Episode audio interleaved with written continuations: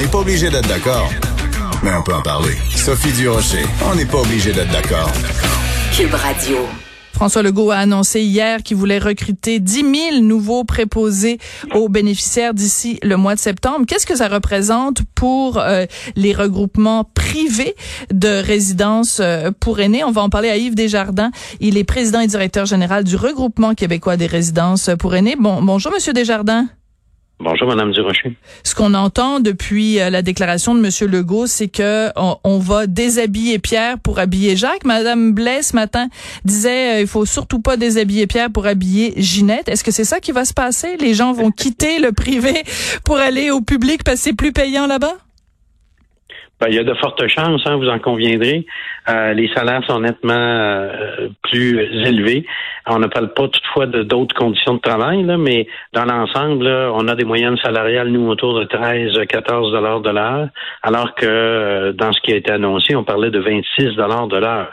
Alors, on est très inquiet. Effectivement, beaucoup de nos préposés pourraient quitter les résidences privées pour aînés.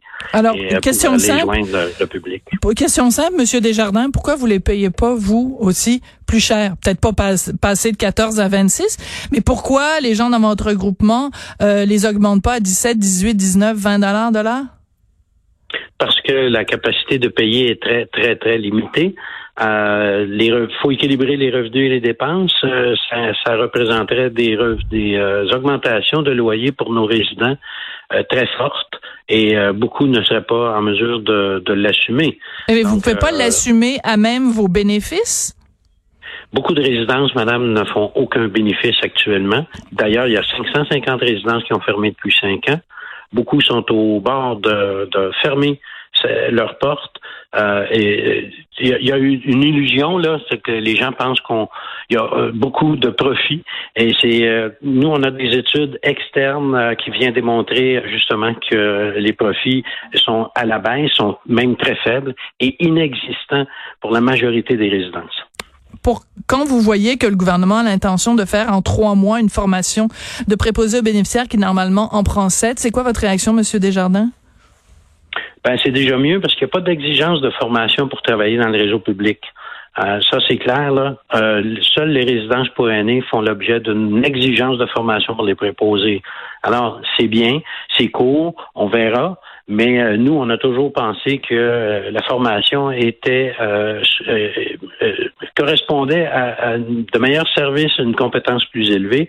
Alors, au minimum trois mois, c'est pas beaucoup, mais avant, il n'y avait aucune formation d'exiger, donc c'est beaucoup mieux. Oui, euh, une des choses que le gouvernement promet, bon, c'est évidemment pas juste des salaires, c'est que ce sont des emplois qui sont permanents, euh, avec un, un, fonds de pension et tout ce qui vient euh, avec. Ça, est-ce que vous pouvez accoter ça? Si euh, au moins vous ne, ne donnez pas des meilleurs salaires, est-ce que vous pouvez au moins donner des meilleures conditions de travail? Il y, a, il, y a, vous savez, il y a, il y a une partie de, de des résidences qui, euh, qui ont des conventions collectives. Euh, beaucoup de résidences ne sont pas syndiquées. Euh, chaque propriétaire est en mesure de d'offrir des conditions particulières selon sa réalité, selon sa, le nombre de résidents, euh, sa situation géographique également. Euh, mais c'est clair, là, on ne peut pas rivaliser avec le public. Actuellement, là, au niveau salaire, ça représenterait des augmentations de 60 60% C'est la première fois que j'entends ce chiffre-là. Monsieur Desjardins, je vous remercie. Bonne chance pour la suite des choses. Yves Desjardins est président et directeur général du regroupement québécois des résidences pour aînés. Merci beaucoup, puis on se retrouve demain à midi.